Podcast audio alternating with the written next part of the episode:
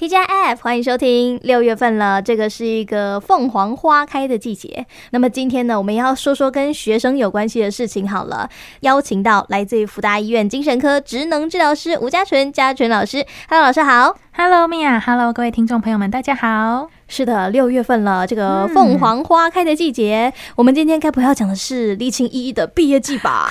每次呢，到这个月份的时候啊，大家都会想到跟毕业有关嘛。嗯、但是呢，今天我要换一个话题哦，因为啊，每次到这个月份啊，跟毕业有关，就蛮多人会问我说：“哎，我毕业了，那我是否要继续升学？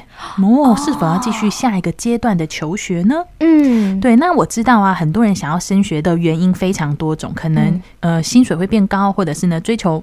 梦想等等的，嗯嗯，但是啊，今天我想要跟各位谈谈，大家来思考看看，诶，高学历就一定是成功的人生吗？哦，这还真的是一个灵魂拷问呢！真的，嗯，其实我看过非常多案例，我在这边想要跟大家说，为什么大家会觉得，哎，高学历好像就是算是成功一半好了？嗯，对，那我觉得主要原因是因为古时候啊，就是有所谓的科举制度，嗯，大家都觉得，哎，平民通往荣华富贵就是应该要念书，哦，所以啊，蜜雅应该有听过一句话是怎么说的？这个书中自有黄金屋，没错，还有一个就是跟这个男生哦，或者是女生说，哎，不要那么快谈恋爱啦，对。哦书中自有颜如玉，没错，对，所以大家就会觉得说，好像读好书才会有成就，这个迷思就会还蛮烙印在华人社会里面。哎，有可能也是说那个时代读书读得好才容易翻身吧？对，大家就会这样觉得，好像你读书读得多，你机会就变多了。对，对，所以啊，就是呃，像我自己也也读到这么高学历嘛，那我觉得由我来跟大家分享一下，我觉得还蛮适合的。可能有些听众朋友还不知道，我们的家纯老师是拿到博士学位的。哦，对，所以呢，大家可能觉得说，哇，你博士学位好像就是人生已经很棒了，等等等的。对，那我想说的是啊，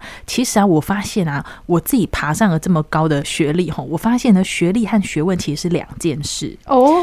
对，因为啊，高学历的人并不代表你学问好。哎，对，所以其实我是觉得说呢，每一段时间所完成的学历就是一个学习阶段的记录。嗯，对。但是啊，其实啊，这个世界的学问其实是无边无际的。所以呢，其实我觉得更厉害的是终身学习的人。哦，终身学习，嗯、活到老学到老那种吗？对，所以啊，大家不要觉得说，哎、欸，我可能学历不高，我可能就知道东西就会比较少。其实不是的，嗯、就是啊，其实我发现学历和能力啊也是不能成正比的。哎、欸，这倒是，嗯，所以啊，我希望啊，就是大家不要觉得说，哎、欸，我可能学历不高，我是不是就失败一半？其实不是这样子，因为啊，其实当我在念硕博士的过程中，我发现就是你书念的越多，越发现知识的奥秘自己越来越不足。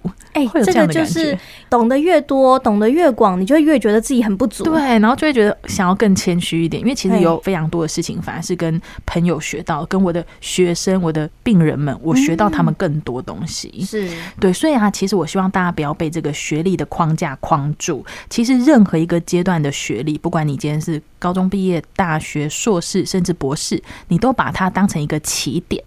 如果你把这个当成起点的话呢，你想要再追求新的学问呢，将来就是无可限量，而不是说你好像只有大学毕业，你好像 maybe 你只能做大学毕业的事情，其实不是这样子。嗯，而且有的时候人家会说这个毕业即失业，很害怕。对啊，真的，大家绝对不要这样想，就是毕业呢就是一个新阶段的开始。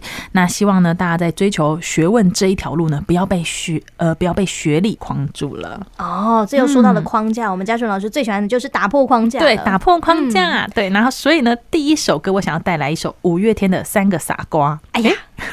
大家有没有觉得这个名字蛮耳熟的？其实啊，这首歌的灵感呢，就是来自电影《三个傻瓜》。大家有看过这个电影吗？蜜雅、哦、有看过吗？那个是一部那个印度片，印度片，然后是三个在理工学院上课的人，对，然后他们三个因为来自不同的家庭，所以想法也不一样，他们面对学问的态度也不一样。对，所以啊，就是我希望用这首歌也鼓励各位说，哎、欸，大家面对各种不同的。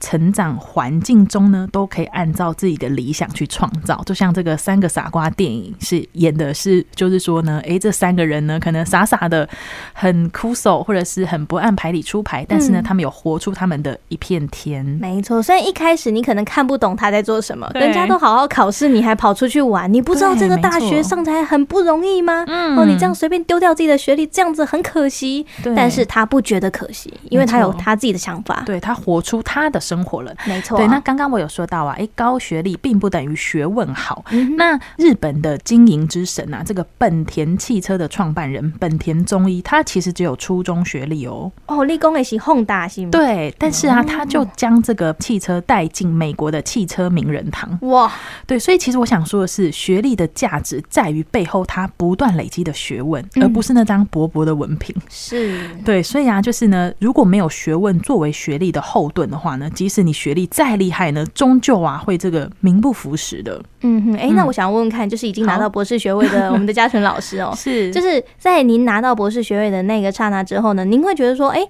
可以休息一下，然后再继续努力呢？还是说，就是会反而觉得说，哎呀，已经拿到文凭，那接下来我会不会就没有办法再继续学习下去？会有这种紧张感吗？就是其实我拿到学位的过程中呢，也是蛮不容易的，因为一直念书，一直念书。嗯、那其实我会觉得说，有的时候必须完成学校所限制你做的事情，所以你为了拿学历，但是其实这个过程当中呢，我发现我在呃走学历这条路的时候呢，我想做的事变得更多，我的兴趣变得更广，所以我会觉得说，我赶快毕业之后，我还有很多事情想要学，学语言呐、啊，学日文、韩文等等，然后或者是呢，想要看这世界等等的，所以我会觉得说，其实学历会让我对很多事情变得更有兴趣，反而这过程当中，你就会很想去学更多的东西。当然啦，可能毕业当下那几个月你是想休息的，就会觉得我不想再看书了。对呀。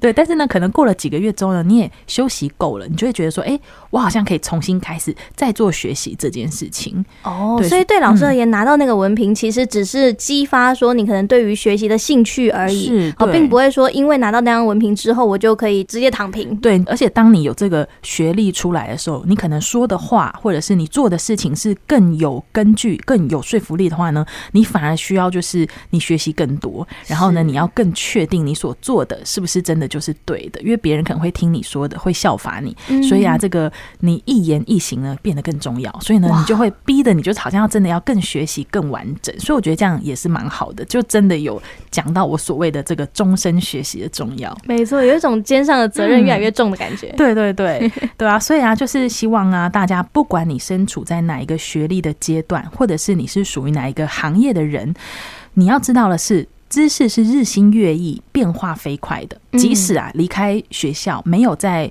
继续往上升学，但是呢，我们应该也可以透过各种管道来充实自己。跟上时代的脚步，哎、欸，这是真的。嗯、只要你停下来哦，所谓的这个“学如逆水行舟，不进则退”，就是这个道理。没错，没错。所以啊，这最后一首歌呢，我想要带来一首这个王大文的《不喜欢补习班》。哎呀，补习班，没错，没错。要升学，很多人都会选择去补习班哦。然后就是想说，哦，集中火力去考某一个他很理想的大学之类的。对，就是以前我小时候也是不得不偶尔有几科比较差，必须要上补习班。对，但是啊，这个可能。就是你在升学过程的各个阶段不得不去补习班，希望各位不要把这个去补习班这件事呢，你就觉得说学问好像就是这么辛苦啊，这么累啊，这么压抑的事情。对，所以他其实只是在追求学历过程的某一个阶段，你必须去补习班，但是它并不代表说你未来的学习一定要用这种方式。是对，所以啊，我希望跟大家说的是呢，不断累积的人生啊，这些学问呢，才是你未来人生的资产哦。好感动哦！我觉得今天这个结论我非常的喜欢。嗯、那也希望我们今天最后一首这个王大文所带来的这个不喜欢补习班，好，会让大家呢至少是喜欢这些呃学问，或者说喜欢这些知识，让你可以很热情，自己主动去开发，主动去学习。嗯，是的，那就把这首歌送给各位。嗯、没错，今天非常感谢来自于辅大医院精神科职能治疗师嘉纯老师的分享，谢谢老师，谢谢米娅。那我们下次再见，下次见，拜拜。拜拜。